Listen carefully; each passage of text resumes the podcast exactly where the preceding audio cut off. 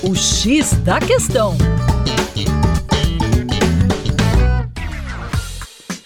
Olá, ouvinte. Meu nome é Vitor Augusto, professor de Geografia e Atualidades do Coletivo Terra Negra, e hoje nosso papo é sobre o terrorismo estocástico. Pois é, você já ouviu falar sobre isso?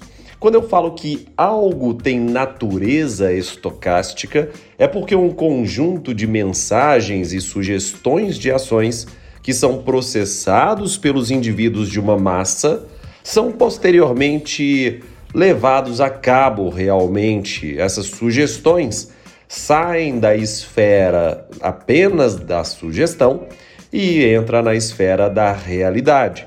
E para isso a gente pode analisar três dimensões. A primeira delas vem das redes informacionais, que se consolidam irradiando gatilhos psíquicos que levam às manifestações de intolerância e autoafirmação do grupo além dos atos terroristas solitários, claro, os famosos lobos solitários. Trocando em miúdos, a base desse processo vem das famosas câmeras de eco e os estímulos à ação direta para atingirem alvos políticos e implantar pânico na sociedade. A segunda dimensão é a de um líder carismático e de todo o seu staff. Todo líder carismático constrói sua prática a partir da narrativa retórica emocional de que existe um apocalipse chegando e a intervenção é mais do que urgente para alterar os rumos em curso no mundo. E ele se apresenta como um misto de profeta e herói, embalado normalmente pela demagogia, claro.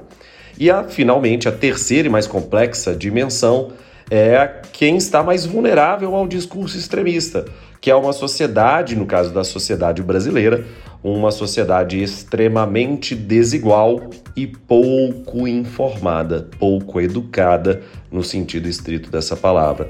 Mas para saber mais sobre isso, para variar, acesse o arroba Terra Negra Brasil no Instagram.